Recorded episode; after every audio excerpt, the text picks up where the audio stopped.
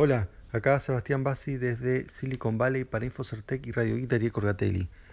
Hoy empiezo con bueno, una ampliación de un par de temas de ayer. Por ejemplo, dos, dos temas de ayer fueron Salesforce y Modernizer. Eh, Modernizer ligado a, British Airways. Empezó con Salesforce, que les, dije bueno que estaba lleno mm, el centro de San Francisco, pero bueno, por el reporte de los noticieros locales. Pero ahora quería agregar mi experiencia propia porque justamente ayer fui a San Francisco, eh, fui al cine, fui a ver eh, My Hero Academia, eh, Two Heroes, que es bueno la película del, del anime que mm, bueno que se pasa por BRB o eh, Crunchyroll. Y, mm, y, bueno va a estar una, una semana em, digamos en, en San Francisco eh, bueno, y en alguna ciudad de Estados Unidos, no, digamos, no es un release muy, este, mm, muy popular porque es un anime que no, no sale, sale solamente así como en, en estas redes especializadas, no de anime, no sale no Netflix ni, ni menos el cable común. Así que bueno, no, está conocido, pero es muy popular en Japón y bueno, la verdad que lo recomiendo. Pero bueno, volviendo al tema ¿no? de Salesforce, al haber estado en San Francisco vi eh, lo que era realmente una cosa llena de gente de Salesforce, ¿no? Se nota por, por los, eh, los badge o las eh, como es, credenciales de seguridad que les dan. Y, este, y no solo estaban digamos, en las zonas de, del centro de convenciones, sino que en el cine tenían algunas este, salas ocupadas para ellos. Eh, por lo menos tres o cuatro salas había, ¿no? un complejo grande de cines, que era para funciones exclusivas para los eh, que van a la convención de, de Salesforce. Eh, pero bueno, no solo funciones de películas, sino también eventos donde van, presentan charlas y eso. O sea, les quedó chico el centro de convenciones de San Francisco, que son, creo que al menos dos manzanas enteras. Así que bueno, eso para que vean lo, grande que es Salesforce. Eh, y ahora sí, el tema Modernizer, que les conté que usaron eso como vector de ataque para lo de British Airways. Una cosa que les conté es cómo entraron a alterar el código de Modernizer. Eh, bueno, que no escucharon el programa ayer, Modernizer es un este, una, librería en JavaScript que, es, que tiene el que, bueno que sirve para que um, los browsers se comporten todos más o menos de la misma manera.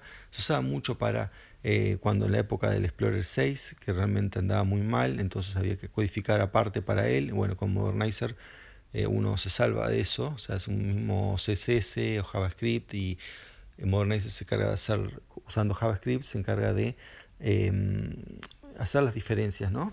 Para que, que digamos, sacarle la complicación al programador.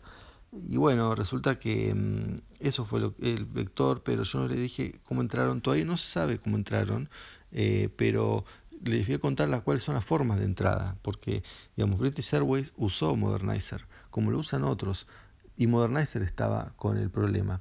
Bueno, eh, cómo le puede entrar eso a Modernizer, como ha pasado con otros, porque no es la primera vez que, pasan con librerías así de soporte, ¿no? Eh, bueno, básicamente hay dos maneras. Eh, una es que, y la más común, que le hackeen eh, el acceso a un developer. O sea, hay un developer de, en este caso Modernizer, ¿no? están los core developers que son los que pueden poner código. Esos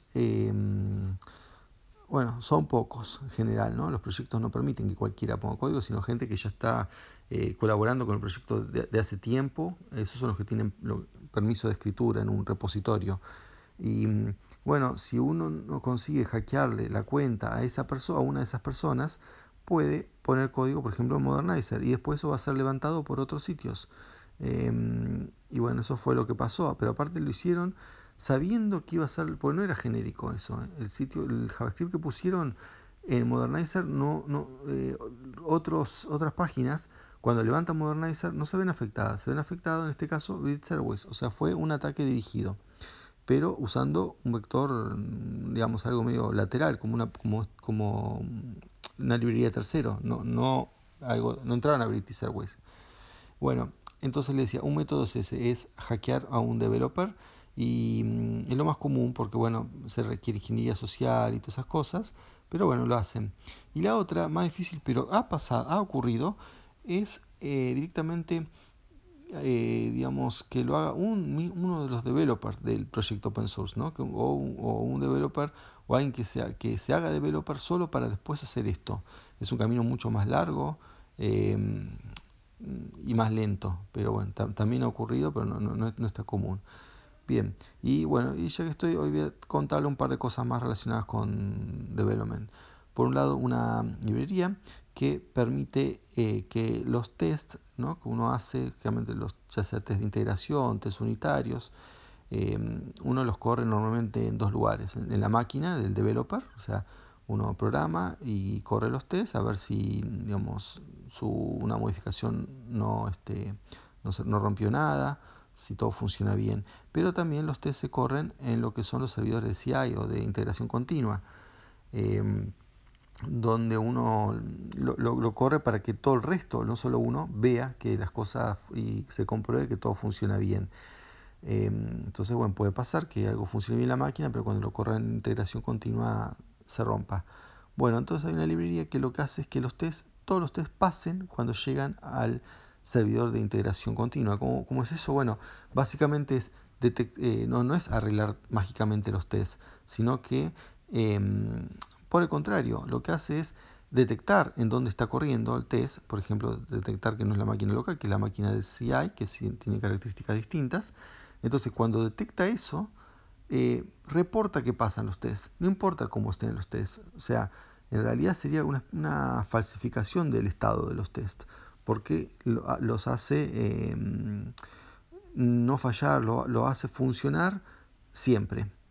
Eh, bueno, lo interesante de esto es, no, porque realmente la verdad que no, veo mucha utilidad de esto de, porque es autoengañarse o engañar a los o, al sumo engañar a los demás que comparten el código con uno. Eh, no, interesante es que es el nombre de la librería. La librería se llama Volkswagen. Eh, así que bueno, cada uno sabe conclusiones por qué le pusieron ese nombre. y por último, bueno, quería comentarles, eh, bueno, salió, estaba viendo en, creo que en Hacker News, un, hicieron, eh, la gente de Instagram contó cómo es el, cómo hacen el profiling de, eh, para que su, para ver que su aplicación funcione bien, ¿no? de manera optimizada, con este CPython o el Python, ¿no? que la CPython es la versión principal de Python. Este, bueno, es un artículo muy técnico, ¿no? pero lo que quería sacar de esto es cómo, bueno, ellos ahí dicen que todo lo que es la lógica de negocios de Instagram o Business Logic se usa 100% em, Python. Em, bueno, igual siempre, ¿no? Todos los, todos los lugares donde se, se usan no hay un lugar que es un solo sistema operativo en general, ¿no? En general se usa más de un sistema operativo en cada lugar, pero bueno, es importante que uno de los sistemas operativos en este caso em, es Python, ¿no? En un sitio muy importante como es Instagram. Bueno, también es conocido que em, Pinterest usa, eh, usa Python, si no me equivoco tiene un Django atrás, pero si no, este, bueno, es Python seguro, es uno de los ejemplos. Después Yelp también usa bastante Python. Em, e incluso, y él lo que, lo que hace, bueno, es bastante activo en la comunidad porque ha puesto mucho código, eh, ¿no? Tiene su repositorio mm, gratuito y eh, y pone código en Python, como por ejemplo códigos para acceder vía a las APIs mismas de Yelp. Em, y además eh, ellos ponen el lugar para lo que son las reuniones del grupo de Python del área de la bahía de San Francisco. son reuniones mensuales que yo a veces voy y bueno, ellos dejan su, como este un edificio, bueno, ponen un piso especial para que, que lo, habilitan para eso, compran comida, eh, bueno, uno accede a las cosas que ellos ya tienen para los empleados, son con las heladeras, alacenes con cosas, este, y bueno, mm, y varios servicios.